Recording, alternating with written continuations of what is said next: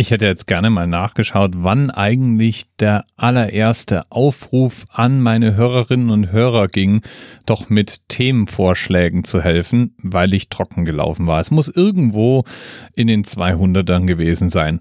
Damals war dann der Anerzählt schon etabliert und ich erinnere mich dran, dass ich irgendwann mal eine Zahl hatte, wo ich ums Verrecken kein wirklich schönes Thema gefunden habe. Jedenfalls es war auch irgendwo um die 200er, wo ich zum allerersten Mal Feedback von Wunnebar bekam. Themenpatin, Hörerin der ersten Stunde oder zumindest einer der ersten Stunden. Und Wunnebar zeichnete sich dadurch aus, dass sie so liebes, so ausführliches, so detailliertes Feedback gab wie keine andere Hörerin und kein anderer Hörer vor oder nach ihr. Wunderbars Themenvorschläge waren nicht einfach nur Themenvorschläge, das waren kleine Geschichten. Und irgendwann schlug Wunderbar dann auch vor, für die Themenpatinnen und Themenpaten, die sich einbringen wollen, irgendwo einen Platz zu schaffen. Und das war die Geburtsstunde des Themenpatinnen-Sheets. Das allererste Thema, das damals von Wunderbar vorgeschlagen und von mir dann genommen wurde, war Folge 244. Da ging es um Frühchen nämlich um ein Rekordleichtgewicht, 244 Gramm. Wie dem auch sei, der Kontakt zu Wunnebar brach dann irgendwann ganz abrupt ab.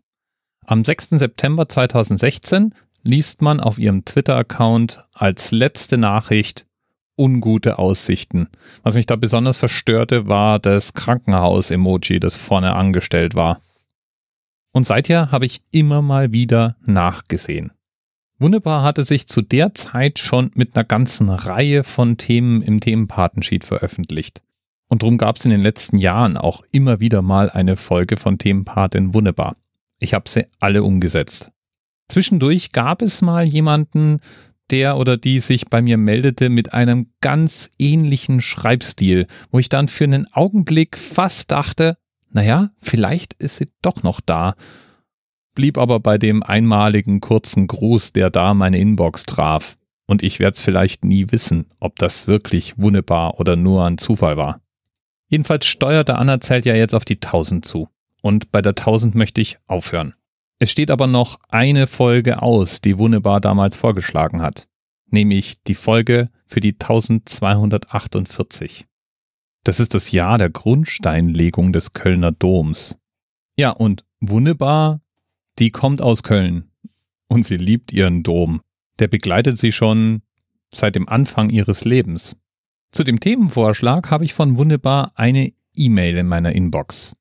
Geschrieben am 17. Juli 2016 und da erzählt sie mir von Anekdoten aus ihrer Grundschulzeit, aus dem Religionsunterricht, wo sie gelernt hat, wann denn die Grundsteinlegung nun war. Dem Pastor Bergmann hat sie zu verdanken, dass sie sich das so gut merken kann weil der der Klasse vorrechnete, dass man ganz leicht auf die 1248 kommt, wenn man einfach immer verdoppelt. Also die 1 verdoppeln, dann hat man die 2, die 2 verdoppeln, dann ist man bei der 4 und die 4 verdoppeln, dann ist man bei der 8. 1, 2, 4, 8. So einfach ist das. Und weil das für die kleine Wunderbar so faszinierend war, hat sie dieses Jahr und ihren Pastor nie wieder vergessen.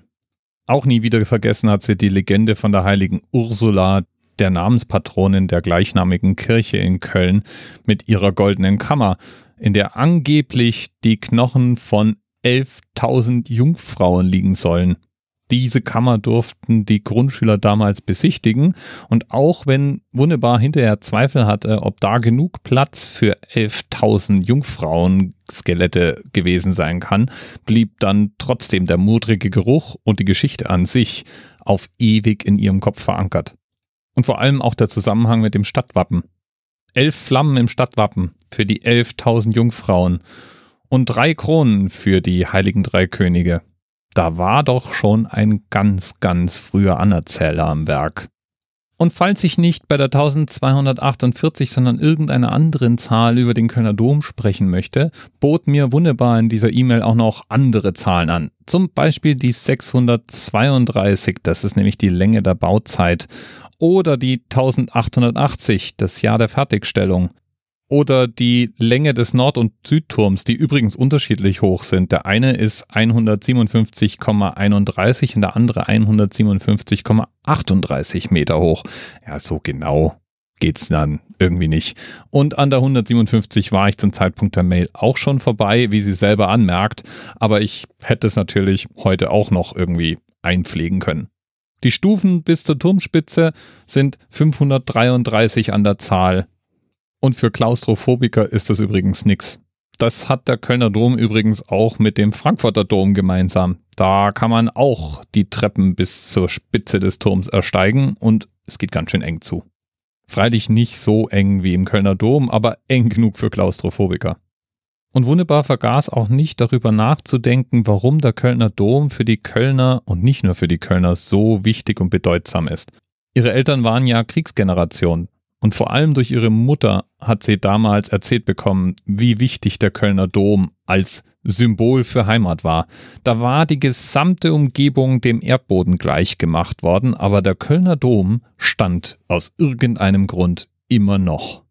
Und er war auch ein Symbol dafür, dass man Köln wieder aufbauen könnte.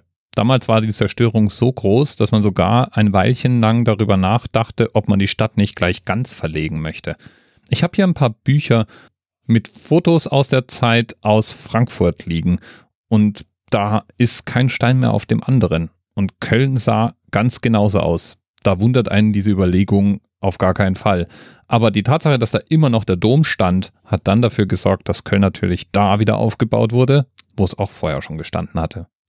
Für die Evakuierten, für die Männer im Krieg und an der Front, für die Menschen aus Köln, die durch den Krieg vertrieben worden waren, war es deswegen praktisch überlebenswichtig zu wissen, ob der Dom noch stand. Wunderbar schreibt, dass ihre Mutter ihr das tatsächlich auch so erzählt hat, dass in jedem Brief, in jedem Kontakt war immer auch die Frage zu finden, steht der Dom noch? Zur Illustration hängt wunderbar den Link zu einem Videoclip an, in dem der ehemalige Stadtführer Heinz Meixner von den Kriegsjahren erzählt und eben auch davon, welche Rolle der Dom für die Kölner spielte. Gemischt mit Originalaufnahmen aus der damaligen Zeit hört man da den Kommentar von Heinz Meixner und lernt aus der Sicht eines Kölners nochmal, wie es gewesen sein muss, im Krieg aufzuwachsen. So wie die Stadt getroffen, hat auch unser Dom schwere Schäden hinzunehmen gehabt. Alleine 14 Bombentreffer, 19 Artillerietreffer, schwere Dachschäden, schwere Schäden an den Fenstern und eine ganze Reihe von Gewölben waren eingebrochen. Unser Dom hat beim Wiederaufbau unserer Stadt eine sehr gewichtige Rolle gespielt. In der Evakuierung war immer die Frage, die aber auch in der Gefangenschaft täglich gestellt wurde, steht der Dom? Und diese Bestätigung, dass der Dom steht, war der Anlass auch gewesen, dass wir aus der Ferne, aus der Evakuierung, aus der Gefangenschaft in unser Köln zurückkehrten. Dass die Kathedrale überlebt hat, hat sie wohl der gotischen Konstruktionsweise zu verdanken. Und den Freiwilligen, die sich während Bombenangriffen auf und in dem Dom aufhielten, um Brände sofort löschen zu können. Ja, der Kölner Dom ist schon beeindruckend. Und deswegen war er auch schon mehrmals Thema und meistens ein wunderbar Thema. Zum Beispiel, als ich über den dicken Pitter gesprochen habe. Und da war es natürlich Ehrensache, dass ich jetzt auch diesen letzten Themenwunsch von Wunnebar hier im Anna-Zelt natürlich erfüllen werde. Und wer neugierig ist, der findet die kompletten ausführlichen Notizen in den Notizen zur Sendung inklusive dem Link zu dem Video, aus dem der Originalton stammt. Lieben Dank, wunderbar. Bis bald. TMRS 10, 9, 8. The experience of 47 individual medical officers. Was hier über die Geheimzahl der Illuminaten steht. Die 23. Und die 5. Wieso die 5? Die 5 ist die Quersumme von der 23.